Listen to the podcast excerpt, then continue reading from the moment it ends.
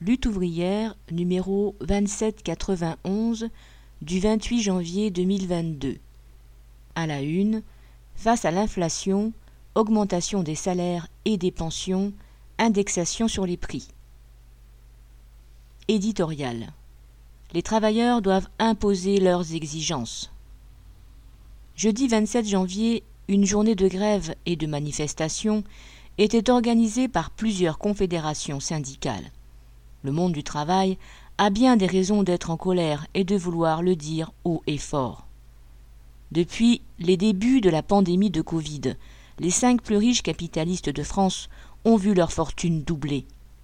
Ils possèdent maintenant autant que les 27 millions de personnes les plus pauvres. Le seul Bernard Arnault, entre parenthèses LVMH, aurait touché 1,4 milliard d'euros de dividendes en 2021, soit 160 000 euros par heure, parce que les sacs de luxe et les montres à 30 000 euros se vendent bien. Les entreprises du CAC 40 auraient fait plus de 100 milliards de profits, soit l'équivalent de 2,3 millions d'emplois payés à 2000 euros net, cotisations incluses. En revanche, pour les classes populaires, ces deux années ont été synonymes de souffrance, d'une vie plus dure et plus précaire. Les prix ne cessent de grimper. C'est le cas des carburants, qui atteignent des niveaux records, plus élevés que lors de la crise des Gilets jaunes. C'est le cas des produits alimentaires, des pâtes jusqu'aux œufs, du beurre à la baguette, des fruits aux légumes. C'est le cas de l'électricité et du gaz, qui a augmenté de 50 à 60% en un an. De plus en plus de travailleurs et de retraités économise maintenant sur la viande, le poisson, le chauffage, l'eau chaude ou l'éclairage. Quant à changer de voiture, c'est tout simplement impossible. Et puis, 7 millions de personnes ont besoin de l'aide alimentaire pour vivre, et 4 millions d'autres sont sur le fil du rasoir. Alors, des riches plus riches et des pauvres plus pauvres, l'histoire est connue. Mais ce n'est pas une fatalité. Quand les travailleurs se mobilisent, ils peuvent changer le rapport de force. Les salariés de Leroy Merlin ont ainsi obtenu une augmentation de 65 euros par mois pour les salaires les plus bas.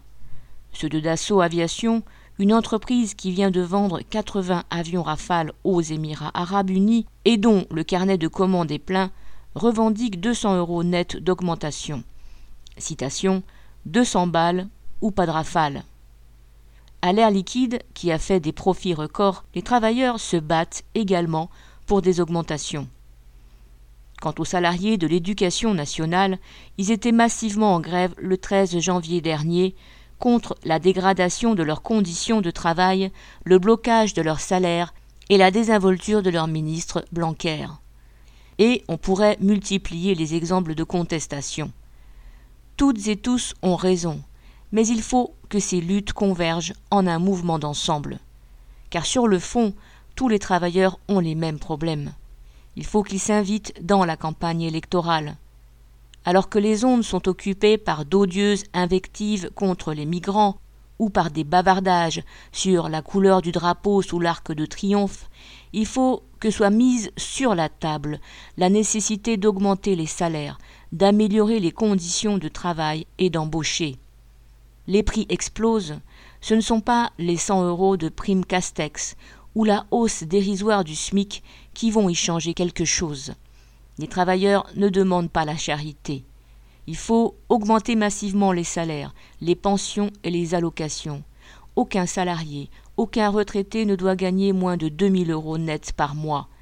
Les salaires doivent suivre les hausses de prix. Il faut l'indexation des salaires sur les prix. Les cadences sont insupportables et le temps de travail augmente.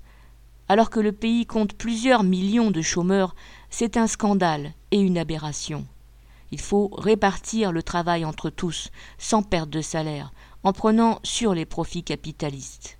Il faut embaucher massivement dans les hôpitaux, les EHPAD, les écoles, où les pénuries de personnel sont criantes.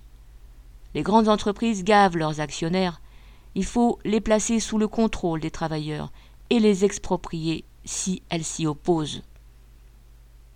Ce sont les objectifs que je défends depuis des années, et de nouveau dans cette campagne électorale.